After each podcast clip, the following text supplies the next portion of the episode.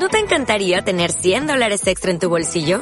Haz que un experto bilingüe de TurboTax declare tus impuestos para el 31 de marzo y obtén 100 dólares de vuelta al instante. Porque no importa cuáles hayan sido tus logros del año pasado, TurboTax hace que cuenten. Obtén 100 dólares de vuelta y tus impuestos con 100% de precisión. Solo con Intuit TurboTax. Debes declarar para el 31 de marzo. Crédito solo aplicable al costo de la presentación federal con TurboTax Full Service. Oferta sujeta a cambios o cancelación en cualquier momento. Estrategia Intelectual Global presenta el programa Charlemos de Fiscal con Edgar Ulises. Comenzamos.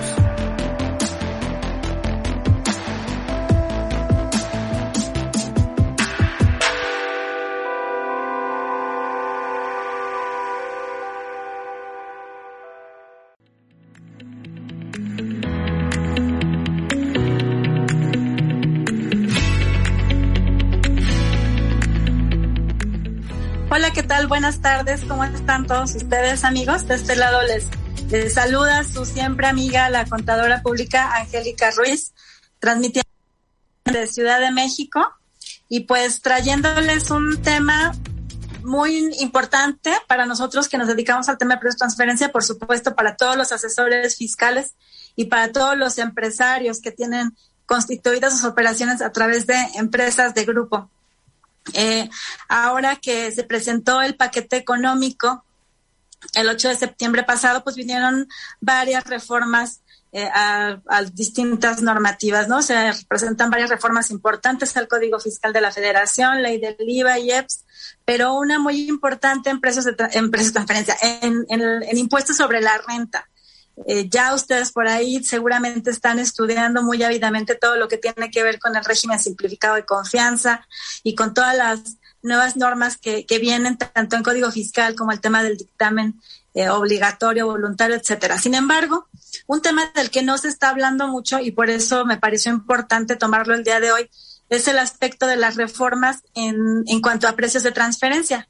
Resulta que hace, desde hace muchos años que se incorporaron todas las normas de precio de transferencia en la ley, pues tenía o tiene ciertas fallas, como todo, o sea, tiene ciertas fallas que no permiten una adecuada interpretación y un adecuado cumplimiento, que generaban varias inequidades, por lo que pues siempre se estuvo pidiendo mucho a la autoridad que hubiera algún tipo de reforma a, a la ley del impuesto a la renta. Ustedes saben que todo lo que tiene que ver con precio de transferencia está regulado en la ley del impuesto sobre la renta. Aquí no aplica IVA, no aplica nada, simplemente impuesto sobre la renta. Y cuando existía el YETU, como también es un impuesto directo o era un impuesto directo, también aplicaba para YETU, porque vamos sobre utilidades, sobre impuestos directos. Entonces, eh, eh, no se había cambiado, pero nada, prácticamente ni una coma. esta es la primera vez que se cambia o que se propone la iniciativa que, que se realicen varios cambios a los artículos que, que, engloban toda la mecánica de precio de transferencia en nuestra ley. En muchos años, en muchos años, en toda la existencia de la ley del ISR del 2014 para acá, no se había cambiado una coma. Anteriormente, en la de 2002, fue muy poco lo que se estuvo modificando tal vez de cambiar de reglamento a ley, cuestiones de ese tipo, pero, pero la redacción de los artículos no había este, específicamente algún cambio. Sin embargo, ahora vemos que finalmente ya se, se escucha la petición de los empresarios, se escucha la, la, petición de los contribuyentes en el sentido de que haya una mayor seguridad jurídica en tema de precios de transferencia y por eso en la iniciativa se proponen varias reformas. Claro que no todo es bueno, no todo es para dar mayor seguridad jurídica. Hay algunas cuestiones que pues no son tan convenientes en, esta iniciativa de reforma y lo vamos a estar comentando más adelante. Les, les platico en términos generales. La normativa de precios de transferencia para nuestro país se encuentra establecida en algunos artículos de la ley del ISR, prácticamente el artículo 76, fracción novena, fracción décima, fracción doceava, el 76A, el artículo 90, este, eh, el, artículo 110 para personas físicas, fracción de fracciones décima y onceava, el 179, el 180 y acabamos. Prácticamente les mencioné, si acaso me van por ahí algunas referencias que se hace aparte relacionadas, pero el tema de precios de transferencia está regulado en estos artículos, nada más. Eh, según el artículo 179 de la ley del ISR, para interpretar toda esta normativa de precios de transferencia, son aplicables las guías de precios de transferencia. Y ahí sí ya viene un mundo de regulación que podemos aplicar de manera supletoria. Pero lo establecido, establecido en ley, como les digo, no se había modificado ni se había cambiado en muchos años. Eh, ¿Cuál era la problemática? Para ponerlos un poquito en antecedentes, ¿cuál era la problemática? Pues que teníamos un régimen eh, que no estaba muy claro. Eh, tenemos el, el, régimen de precio de transferencia a nivel mundial, su espíritu es que sea para multinacionales, aplicable a empresas multinacionales. Y en México se tropicalizó y se aplica también este régimen de precio de transferencia cuando se tienen operaciones entre partes relacionadas exclusivamente nacionales. Una empresa mexicana que tiene otras empresas filiales, es decir, que comparten socios, que comparten capital, que comparten administradores, son del mismo grupo empresarial y todas son mexicanas. Nunca sale del país ni el producto ni el servicio. Todo se presta entre ellas, se venden unas a otras, se prestan servicios dentro del territorio nacional y también se incorporaron a la normativa de precios de transferencia. Pero sin, sin embargo había como un todo un régimen complicado, difícil de interpretar porque había ciertas disposiciones para residentes en el extranjero y otras disposiciones para, para estos grupos nacionales, que son eminentemente nacionales. Eh, principalmente el artículo 76, fracción novena, establecía la obligación o establece el que establece la obligación de tener un estudio de precios de transferencia. Ya hemos platicado en otras ocasiones que la palabra precios de transferencia no viene como tal en la ley. Nunca vamos a encontrar que nos diga tienes la obligación de tener un estudio de precios de transferencia. Lo que sí nos dice la ley es tienes la obligación de obtener y conservar la documentación comprobatoria con la que, con la que compruebes que tus operaciones entre partes relacionadas, residentes en el extranjero este están este, realizadas a valores que se entienden como de mercado. Por ahí va más o menos la redacción de la ley cuando pone la obligación de tener el estudio de precios de transferencia. Sin embargo, esta fracción 76, esta fracción novena del 76, pues solamente aplicaba para residentes en el extranjero. Hay otras obligaciones en la ley, como la, la, fracción décima, que es presentar una informativa, y la 12, la doceava, que nos habla de la obligación de pactar a valores de mercado y de aplicar uno de los métodos del artículo 180, o sea, pactar las operaciones como si hubiesen realizado con o entre partes independientes en operaciones comparables. Eso es lo que dice la ley. Nunca va a decir tampoco pacta a valores que se entiendan como de, de mercado o pacta este, respetando el principio de plena competencia, que es otro término que se usa también en precio de transferencia. La ley no dice así.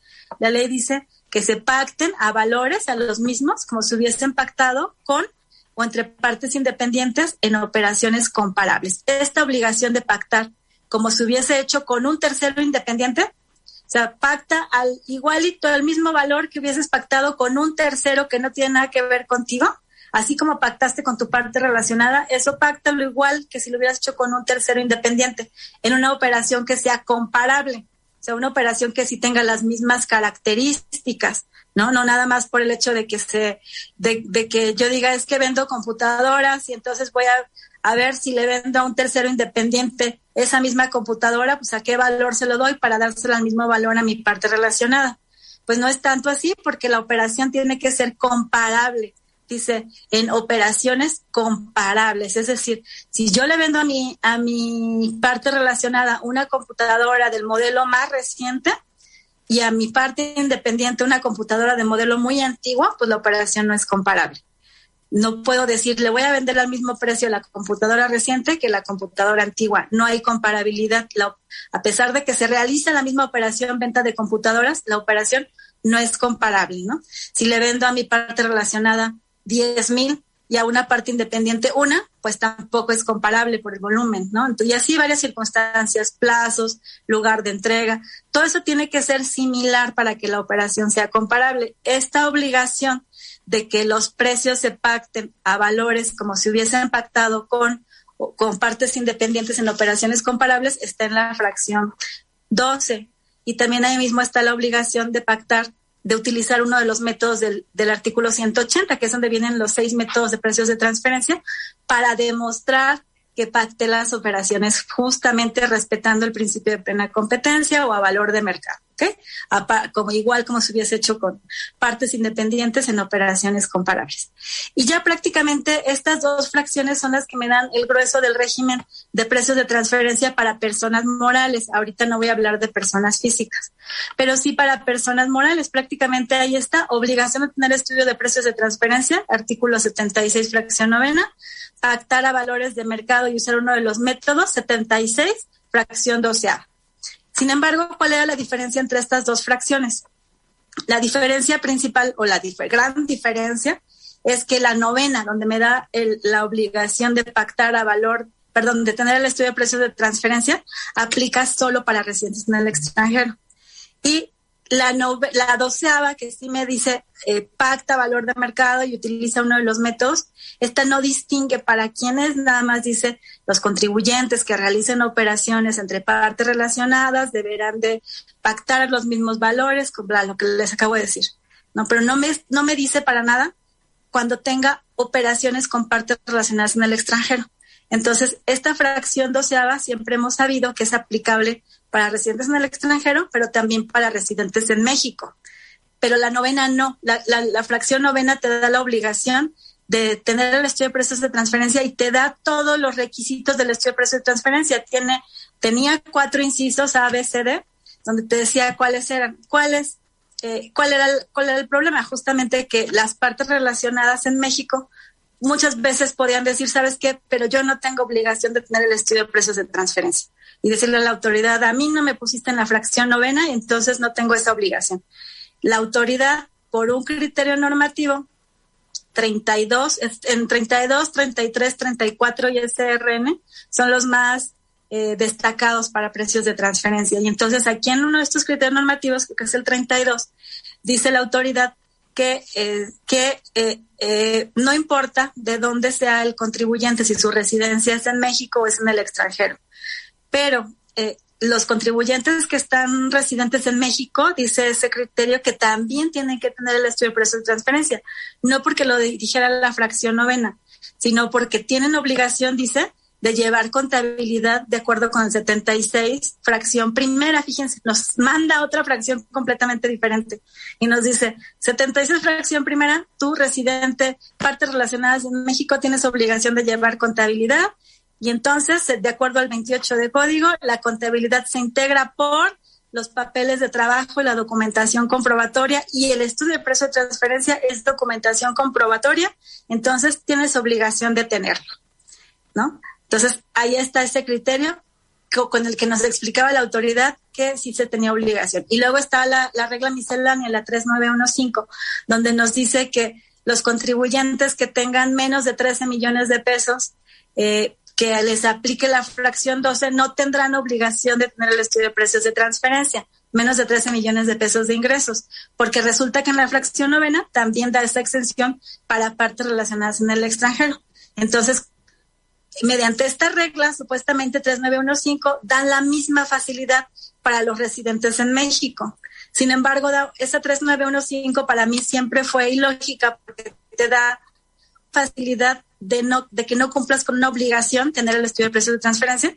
Si tienes menos de 13 millones de pesos de ingresos, actividades empresariales, 3 millones de servicios profesionales, eh, eh, que no tengas el estudio de precios, pero en la fracción 12 nunca te puso la obligación de tener el estudio de precios y en la fracción novena tampoco te incluyó parte relacionada al residente en México. Entonces esa regla 3915 pues como que para mí no tenía mucha razón de ser, pero lo que sí hacía esa regla era confirmar que entonces quienes tenían más de 13 millones de pesos de ingresos sí tenían obligación de tener el estudio. ¿Y en qué sentido viene ahora la reforma para este para este régimen. En este régimen de precios de, transferencia, entonces, la reforma a la fracción a la fracción novena es porque ahora ya quita la palabra de que sea para residentes en el extranjero. La fracción novena, ¿se acuerdan que es la que les, les comento que es la que establece la obligación de obtener y conservar la documentación comprobatoria, leas estudio de precios de transferencia, y que nos da todos los requisitos del estudio de precios de transferencia? Pues ahora esa obligación ya finalmente es para todos los contribuyentes, ya es muy claro que tengas partes relacionadas residentes en México o partes relacionadas residentes en el extranjero, tienes la misma obligación de tener tu estudio de precios de transferencia, ya por ley, ya no por el criterio normativo, ni mucho menos por la interpretación a contrario censo, pudiéramos decir, de aquella regla miscelánea. Tanto el criterio como la regla, pues ya tendrán que dejar de existir, ya no tienen razón de ser, porque ya queda muy claro en el 76, fracción novena, que todos los contribuyentes eh, tienen la obligación de tener su estudio de precios de transferencia. Y luego esta, esta fracción, este 76 fracción novena, no solamente se reforma para el sentido de quitar la palabra o la referencia a residentes en el extranjero y ya por este motivo que todos los contribuyentes estén obligados parejito, residentes en el extranjero residentes en México. También hace algunos otros cambios ahí sustanciales en esta fracción novena. Por ejemplo, eh, se agrega cuando siempre que se hace referencia en cualquier artículo de, estos que les menciono del régimen de precios de transferencia, siempre que se ha hecho referencia a que eh, se eh, eh, que se demuestre que las operaciones están a valores de mercado y que están pactados de acuerdo con los precios que se hubiesen pactado con partes independientes en operaciones comparables, siempre resulta que las comparaciones no nada más se pueden hacer a los precios. El mismo, este mismo artículo así decía, eh, de acuerdo con los precios o montos de contraprestaciones que se hubiesen pactado con este, partes independientes o entre partes independientes. Pero resulta que en precios de transferencia, nosotros no nada más, o el contribuyente no nada más puede comparar precios o montos de contraprestaciones. ¿Cuál es la diferencia entre un precio y un monto de una contraprestación? el precio es cuando tú vendes directamente un artículo, pues tiene un precio de venta, ¿no? Pero cuando pactas una operación como un arrendamiento, una prestación de servicios, esos no tienen precio. Eso es monto de la contraprestación. Pero nosotros en precios de transferencia no nada más vemos en el mercado precios y montos de contraprestaciones, porque hay veces que no los encontramos. Las operaciones son tan específicas, tan particulares, que no existen comparables. No puedo ir y comparar ni precios ni montos de las operaciones. Entonces, ¿qué tengo que hacer en estos casos de acuerdo con la metodología de precios de transferencia? Pues aplicar algún método basado en utilidades. Ustedes van a ver el artículo 180, tiene los seis métodos y los primeros tres son los métodos tradicionales y los segundos seis, cuatro, cinco y seis son métodos basados en utilidades.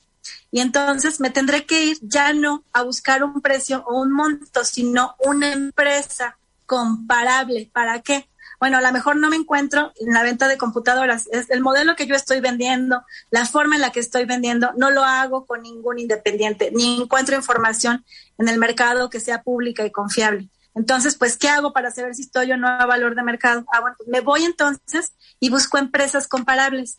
Y ya lo que voy a, comparar ya no es el precio o el monto, sino la utilidad.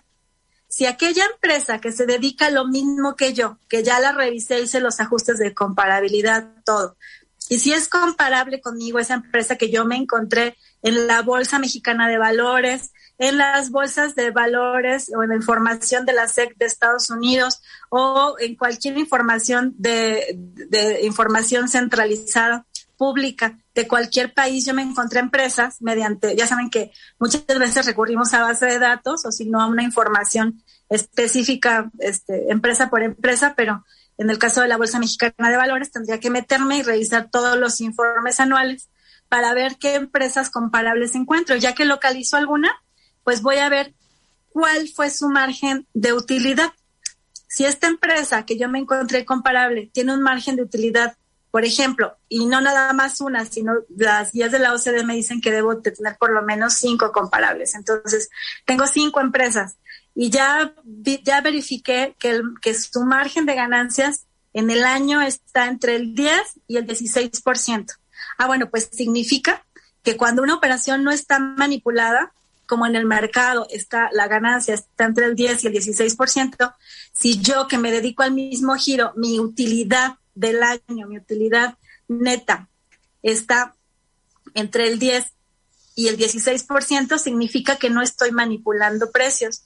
que mis precios tanto de, de, venta como de compra con partes relacionadas están a valor de mercado. ¿Por qué? Porque al final de cuentas mi margen de utilidad es el mismo que el de esas otras empresas. Si yo traigo un margen de utilidad del 1%, pues ahí estoy claramente manipulando algo, ¿no? ¿Por qué? Porque mi utilidad bajó muchísimo. Quiere decir que los precios a los que le estoy vendiendo mi parte relacionada son muy baratos.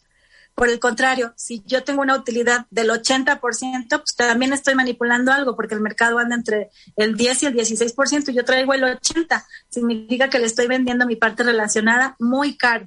Bueno, entonces la siguiente reforma es que nos dice ahora sí ya este artículo 76 que eh, yo eh, que el que el monto al que yo que yo debo demostrar que estoy cumpliendo debe de ser comparable en precios, montos de contraprestaciones y márgenes de utilidad. Ya le agregan este punto que dice márgenes de utilidad, debes, los puedes comparar, porque anteriormente nada más nos decía este precios y montos de contraprestaciones. Ok, en el 180 teníamos métodos donde podíamos comparar utilidades, pero en la normativa no nos decía eso, nada más nos decía 76 fracción novena y todas las fracciones y artículos, nada más nos hablan de este, compara precios y montos. Entonces ahora por fin ya se reforma y se, se homologa con el artículo 180 y ahora sí ya puedo eh, comparar utilidades conforme a la ley. O sea, siempre lo pude hacer, nunca la autoridad me observó, ni nunca la autoridad en una auditoría me dijo, no, no puedes comparar utilidades porque estás yendo en contra de la ley. Eh, pero pues ya da seguridad jurídica, porque eso era pues de cuates, ¿no?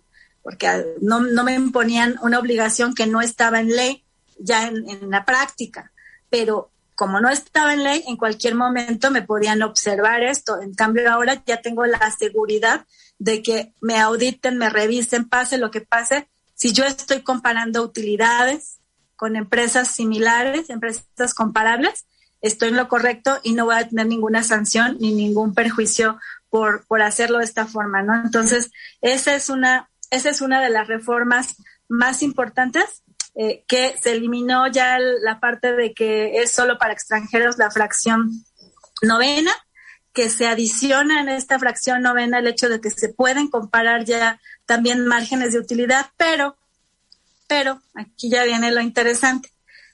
O sea, esta misma fracción novena tiene sus incisos A, B, C y D los requisitos del estudio de precios de transferencia. Obviamente requisitos muy básicos y muy generales. Bueno, pues se adicionan una serie de requisitos reformando las, las fracciones A, B, C, de, de, pero son las fracciones B, C y D de este artículo 76, eh, fracción novena. ¿no? Y ahora nos pide, por ejemplo, anteriormente nos decía en la fracción B, dame información relativa a las funciones o actividades que tienes los activos utilizados y los riesgos asumidos por el contribuyente por cada tipo de operación. Es decir, me decía, a ver, defíneme bien cómo funcionas, qué funciones realizas, qué activos usas, qué riesgos corres. No, esto, esto nos lo pide las guías de la OCDE para hacer un adecuado análisis funcional. Por eso la ley del ISR así lo estipula. Sin embargo, ahora se, se, se presenta la iniciativa, porque todavía no es un hecho, hay que esperar a que se apruebe, yo estoy casi segura que se va a aprobar en los términos en que está propuesto, pero dice, ahora nos dice, eh, no solamente me des esta información tuya de la empresa que estás haciendo el estudio, sino también dámela de todas las partes relacionadas, no nada más tuya, sino ya también de ellos. Me vas a tener que decir cuáles son las funciones, actividades y riesgos que están asumiendo ellos. Y aquí pudiéramos entrar al debate de que si eh, excede de mi esfera jurídica como contribuyente. O sea, yo puedo ir realmente y pedirle a, un tercero que me dé información tan sensible. Ya no nada más es dame un, un contrato, un estado de cuenta, que es muy sensible. Pero ahora también dime tus funciones, tus activos, tus riesgos por cada contribuyente y este, por cada parte relacionada con la que esté celebrando operaciones. ¿Excede de mi esfera jurídica? Sí.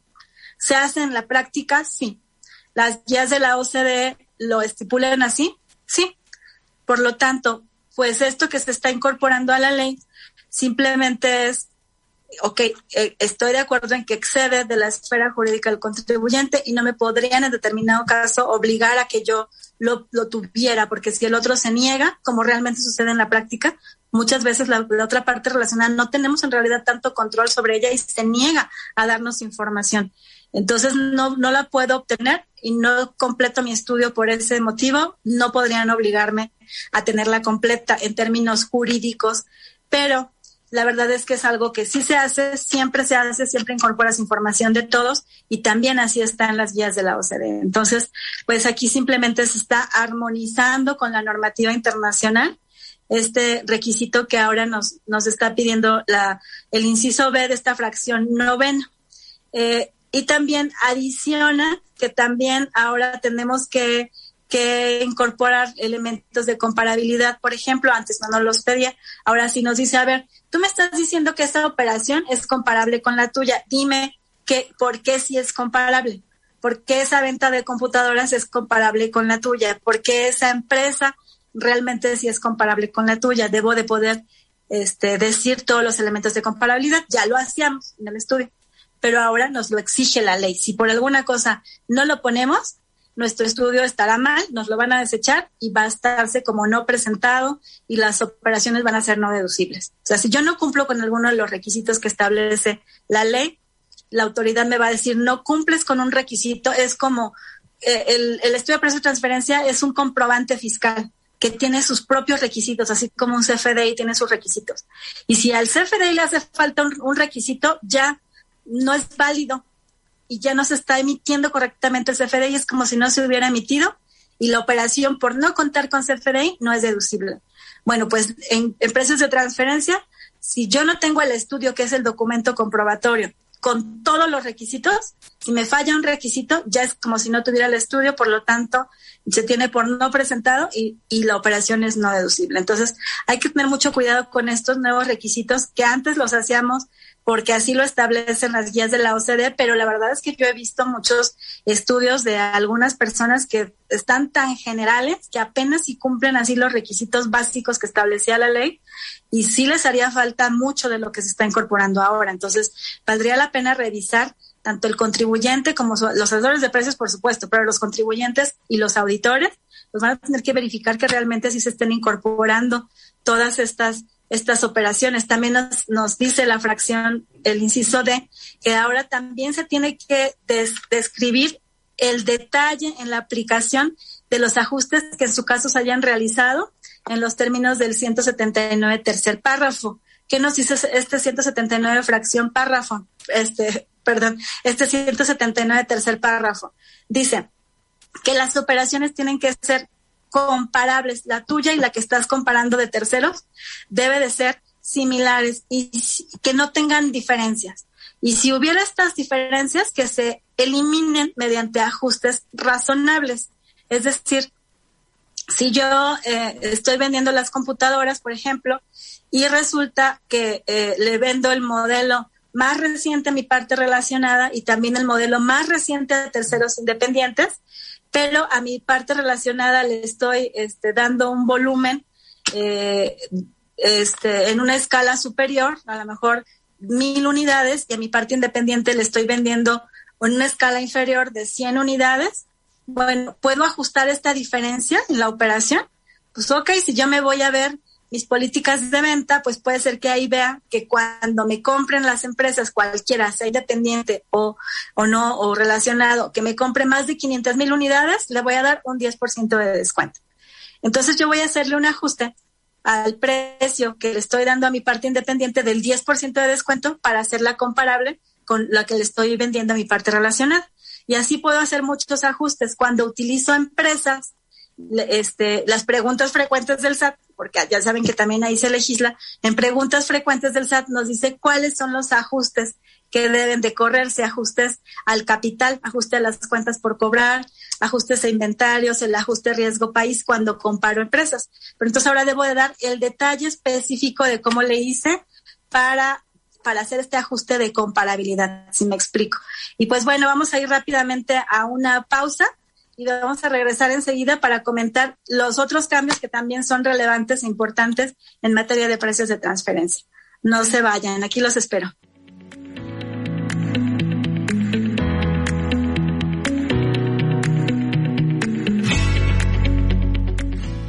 Hola, buenas tardes. Ya estamos aquí de regreso. Muchas gracias por quedarse en su programa Charlas de Impuestos de Estrategia Intelectual Global. Y pues quiero saludar a mis amigos que están por ahí presentes y pendientes viendo la transmisión de, de este programa. No los había saludado antes, pero ya muchas gracias al público que nos acompaña. Eh, por aquí tenemos muchas gracias a, a, la contadora María Esther López, muchos saludos a nuestro colega Francisco Hernández, siempre presente también, siempre que puedes, Paco, igual yo soy seguidora tuya, nos seguimos mutuamente, te saludo, muchas gracias por estar viendo este programa. Y pues de Lufisa también por ahí está, que también no falla a estas transmisiones. Muchas gracias, Delia Fuentes. También nos dice gracias por compartir. Bueno, pues por aquí vayan dejando sus comentarios, sus dudas. Ya saben que eso hace que se enriquezca mucho más el programa. Y pues yo trataré de irles dando respuesta conforme se van presentando, pero si no, alcanzo, si no los, veo, porque no, no, siempre se los logro ver en ese momento, pero acabando el programa lo reviso y con todo gusto hago ahí las aclaraciones pertinentes. Y pues bueno, vamos a continuar con, con el tema de las modificaciones que hay en materia de precios de transferencia. Y entonces estábamos viendo que para el tema de comparabilidad, de demostrar que las operaciones son similares a las que se pactaron con independientes en operaciones comparables, ahora ya hay que, hay que presentar toda esta nueva información. Eh, eh, eh, el detalle prácticamente de los ajustes, ahí nos quedamos. Luego, para hacer las comparaciones, regularmente y es una práctica que yo he visto que, que utilizan este, muchos, muchos colegas, es que eh, cuando vas a comparar una empresa, regularmente toman tres ejercicios, es decir, comparan tres, así como les dije hace rato, la utilidad está entre el 10 y el 16%, sí, pero de tres ejercicios, comparan lo de tres ejercicios como para abarcar mucho más este espectro y dar mayor seguridad. Sin embargo, lo que nos dice la ley del ISR es que simplemente se compare eh, con, con, la información del ejercicio en el que se está llevando a cabo la, la, operación. Y ahora en la reforma se aclara este tema. Dice, ya no, no vas a usar, eh, bueno, nunca, no dice no vas a usar, sino se aclara de que se va a usar información solamente del ejercicio y que se podrá ampliar este espectro, o sea, podemos llegar a usar más ejercicios cuando el ciclo del negocio del contribuyente abarque más de un ejercicio. O sea, si por ejemplo yo estoy comparando con una empresa inmobiliaria, donde obviamente la inmobiliaria de, que adquiere los terrenos, los desarrolla y enajena los departamentos o las casas que construyó un desarrollador inmobiliario, pues no lo hace en un ejercicio. Su ciclo sí puede ser muy amplio, tres, cuatro años. Entonces, en este sentido, sí es lógico y sí me acepta la ley del ISR que yo compare las utilidades de, de más de un ejercicio. Porque qué tal que yo estoy comparando mis operaciones ahorita es cuando apenas tengo el, la, este, adquirí el terreno y estoy desarrollando la obra y entonces pues prácticamente no tengo ingresos más que algunos contratos que estoy vendiendo de este de preventa, ¿no? Pero no tengo todavía ingresos. Entonces, si yo me comparo con un desarrollador inmobiliario que ya está vendiendo todos sus departamentos y casas, pues no voy a quedar en un rango similar porque su ciclo de negocios es muy diferente que el mío. Entonces, en casos como este, también en el ciclo agrícola, en varias empresas que sí pueden tener eh, ciclos de negocios más amplios que el ejercicio, se pueden aplicar. Pero si hablo de una comercializadora, una empresa que en realidad eh, su ciclo de negocios es menor de un ejercicio fiscal, pues no, no habría como por qué, como por qué irse a tomar información de otros ejercicios. Ahora, eh, otra reforma importante también, ya en, la cuestión de los métodos, anteriormente, cuando nosotros estábamos aplicando la metodología de precios de transferencia, pues nos da un rango de resultados, ¿no? Sobre todo si teníamos más de dos comparables, pues tenemos el resultado del comparable 1, el del 2, el del 3. Comparables son las operaciones con las que comparo. Entonces, si yo encontré que le estoy vendiendo esas computadoras no a una persona, sino a 10, pues tengo 10 comparables. Y, si a todas les vendía precios diferentes, pues tengo valores en 10 rangos diferentes. Entonces, la ley del ISR me decía, cuando te suceda esto, ajusta ese rango mediante rangos estadísticos o el, el método que te dice el reglamento de la ley del ISR. Y el método que nos decía la ley del ISR para ajustar estos rangos era el método intercuartil, ¿no? Donde quitamos los más baratos, los más caros y nos quedamos con los del centro como, como el método válido, ¿no? Como el rango válido de precios de transferencia. Ahora nos, hay una reforma importante y ya no nada más es el reglamento, el, método intercuartil, sino que ya también me va a permitir eh, utilizar el método acordado en el, en el marco de un procedimiento amistoso que tenga cuando hay una controversia entre países y recurro a solicitar un procedimiento amistoso, es como un tipo de acuerdo conclusivo, ¿no? que existe a nivel internacional en los tratados y recurro a él y ahí me permitieron usar un método, pues este mismo método lo puedo usar para mi estudio de transferencia en México, me lo tiene que hacer válido la autoridad en México. Y un método que se autorice, dice, conforme lo digan las reglas de carácter general del SAT. Entonces vamos a esperar ahora que salga la miscelánea, a ver qué método estadístico adicional viene por ahí en miscelánea. Entonces, esa es otra reforma importante. Otra más es en cuanto a las informativas. Tenemos un montón de informativas en precios de transferencia. Tenemos la de la fracción 10, que es la primerita que hubo, que es la de operaciones, la de operaciones con partes relacionadas, que anteriormente era residentes en México. Tenía yo que informar junto con la declaración anual, está, así estaba la obligación, es decir, a más tardar en marzo, si presento mi declaración normalita, tendría que informar sobre todas las operaciones con partes relacionadas residentes en el extranjero. No me obligaba a partes relacionadas residentes en México, no me obligaba. Eh, había una facilidad, de acuerdo con miscelánea, de presentar la información de las operaciones con partes relacionadas residentes en México. ¿Y esto por qué? Con pláticas con la autoridad, ellos nos decían, siempre nos han dicho que, pues para ellos, eh, para revisar sin tener que ir a hacer una auditoría directa de precios de transferencia, sino para valorar si los contribuyentes están cumpliendo o no están cumpliendo, pues lo que tienen son las declaraciones informativas. Entonces, anteriormente tenían el dictamen fiscal. Desde que se quitó el dictamen fiscal, se quedaron sin elementos para ver si los contribuyentes, sobre todo los residentes en México, cumplen o, no cumplen. Por eso estaba esta facilidad de que de que presentabas tu informativa eh, si tenías parte relacionada a residentes en México. A cambio de ello ya no presentabas algunos formatos del DICIF o del CIPRED, ¿no? Pero eh, pues ahora ya se incorpora en la ley que esta obligación es para todos. Igual ya tendríamos que estar presentando nuestra informativa de parte relacionada a residentes en México como en el extranjero y ya no es conjuntamente con la declaración anual, esa es otra reforma. Ya va a ser a más tardar el 15 de mayo del ejercicio siguiente. Entonces, igual que todas las que todos los cambios que hubo, por ejemplo, el dictamen fiscal, a partir de cuándo opera, qué ejercicio, qué ejercicio el que tenemos que preparar para auditar, igual aquí en precios de transferencia, a partir de cuándo tengo que presentar la, esta informativa, si tengo operaciones con partes relacionadas a residentes en México, a partir de cuándo, 2021 lo voy a informar en 2022 ya que esté vigente esta regla, o como apenas entra en 2022, pues 2022 informaré en 2023.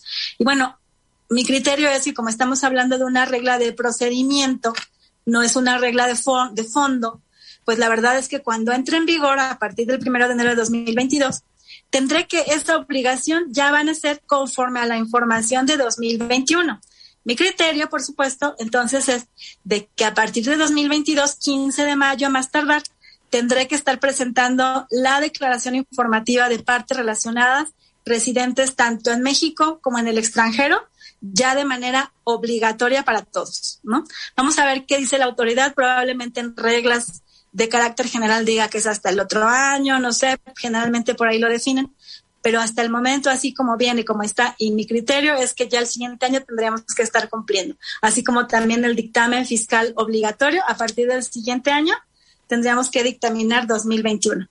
Eh, y resulta que también tenemos unas declaraciones informativas en el 76A, que, no, que aquí las informativas del 76A, como son eh, muy complejas, son las, las que vienen de la acción 13 de BEPS, eh, la, de, la local, la maestra y la país por país, pues el plazo para presentarlo como estaba o como está vigente hasta el día de hoy es hasta el 31 de diciembre del ejercicio siguiente a que se realizaron las operaciones. Es decir, ahorita en 2021 yo tengo hasta el 31 de diciembre para presentar estas tres declaraciones informativas respecto de las operaciones del 2020, pero tengo hasta el 31 de diciembre.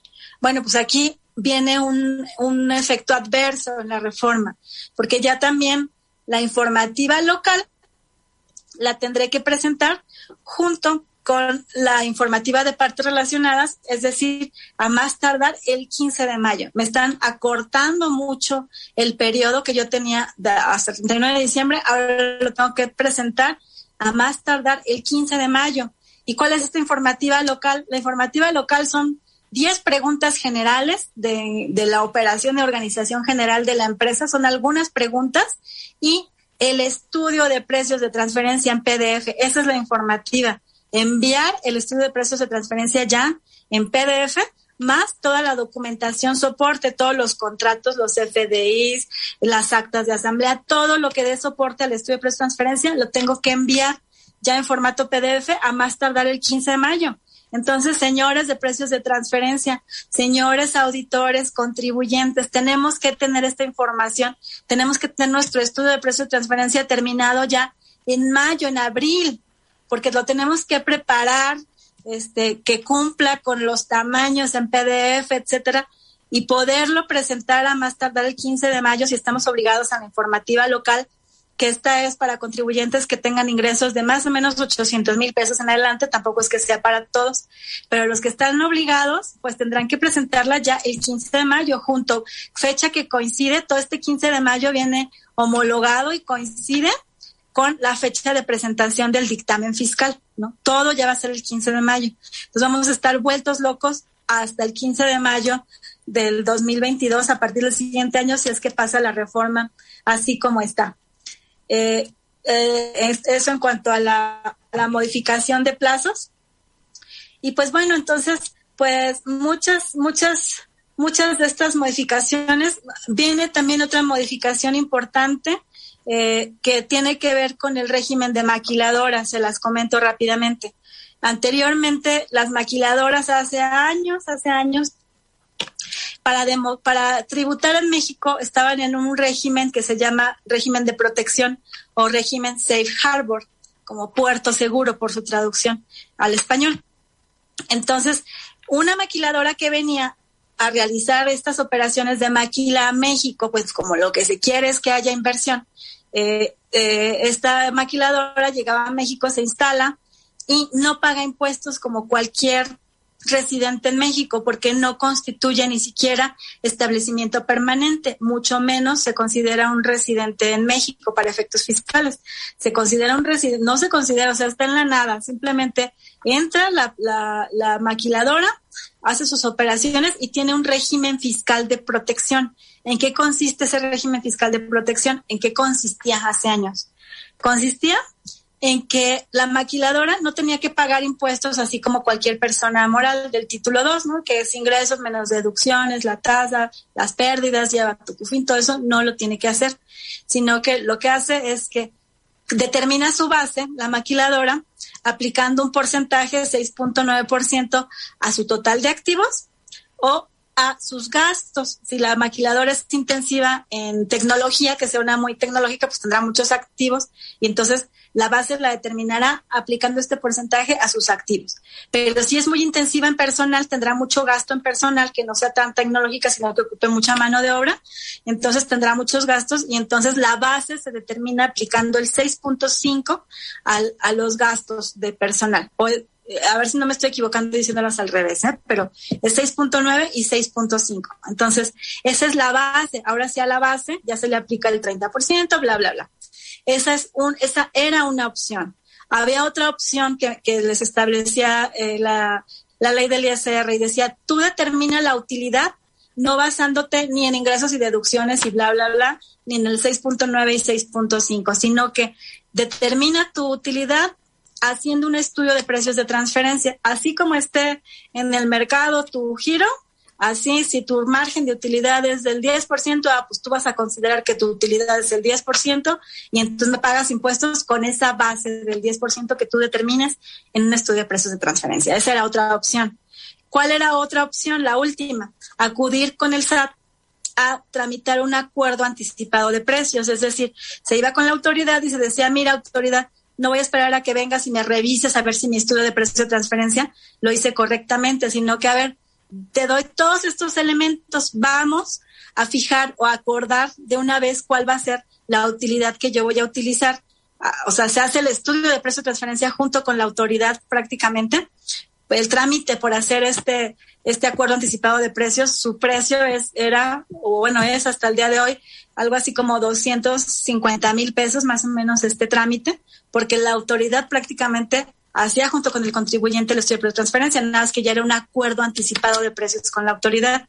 Y ese, ya que se obtenía ese acuerdo, ese margen quedaba válido para el ejercicio en el que se tramitó, en el que se obtuvo más bien el acuerdo el año anterior y los tres ejercicios subsecuentes. Ah, bueno, pues a partir de esta reforma, bueno, todavía hace, en el 2014, en la reforma de 2014, se elimina el hecho de que se pueda hacer con un estudio de precios de transferencia, ya no se podía hacer solamente para maquiladoras que estén en Safe Harbor, solamente mediante 6.9, 6.5 y APA. Eran las únicas opciones. Ahora, reforma 2022, iniciativa de reforma 2022, se elimina APA y ya solamente si quieren estar en Safe Harbor, no ser establecimiento permanente, no ser residente en México, tendrán que pagar con base a 6.9, 6.5 de activos y gastos respectivamente, lo que sea mayor de esas dos. Entonces, pues este régimen pues viene a afectar bastante a las maquiladoras porque les quita esta protección, justamente esta estabilidad o esa seguridad que de alguna forma tenían las maquiladoras para tributar en México. Entonces, pues en términos generales y a grandes rasgos, amigos, esta, estas son las grandes reformas en materia de precios de transferencia que seguramente estaremos viendo y que serán aplicadas a partir del siguiente ejercicio porque tengo mucha seguridad de que así se van a se van a aceptar. Digo, viene todavía la negociación, todavía tiene que salir de Cámara de Diputados, pasar a senadores y regresar todo el proceso legislativo puede que haya algunas pequeñas modificaciones, pero yo considero que ya no habrá demasiadas, ya así como está, así, así quedará. Aquí tenemos ya a Eduardo López, perdón, voy a voltear a verlos nuevamente. Tenemos a Eduardo López que nos está felicitando. Muchas, muchas gracias, Lalo, mucho gusto en verte también. Gracias por estar aquí. Entonces, pues este sería, esto sería, eh, colegas, esto sería empresarios, esto sería eh, próximos auditores que ya van a tener que nuevamente eh, auditar estados financieros. Hay que checar mucho el tema de precios de transferencia y que se cumpla con toda esta normativa. Eh, los folios del IMSP han establecido que el revisor o el dictaminador no tiene que ser un especialista en precios de transferencia, pero sí revisar o hacer un chequeo de forma, ¿no? Ver que por lo menos se cumpla con todo lo que establece la ley. Y ya no digamos solamente eso, sino por los por cómo vienen los anexos del CIPRED y del DICIF y la propia informativa de precios de transferencia, eh, nos ya le piden tanto a la empresa como al dictaminador muchísima información, sí, de fondo del estudio de precios. Entonces, hay que revisar que esté bien, hay que hacer mancuerna con el equipo de precios de transferencia para eh, de llenar bien todas las declaraciones y tener el estudio de precios de transferencia en armonía. Si yo declaro una cosa en la informativa, otra en el CIPRED, otra en mi, en mi declaración anual, o tengo diferente mi estudio de precios, pues ahí voy a aprender muchas alertas que seguramente harán que haya una revisión de precios de transferencia. Entonces, para evitarnos este tipo de cosas, hay que estar bien comunicados, llenar adecuadamente y cumplir de ahora en adelante pues con toda la normativa de, de precios de transferencia. Gracias, maestra, trayendo novedades. No, pues con todo gusto. Estoy a sus órdenes y nos vemos dentro de 15 días para hablar de otro interesante tema. De, seguramente seguiremos hablando de aquí a que sea aprobada el, del tema de la reforma fiscal. Entonces, seguiremos hablando de algún tema relacionado con esto nos vemos dentro de 15 días. Les deseo que tengan bonita noche, que descansen. Les mando muchos saludos. Hasta la próxima.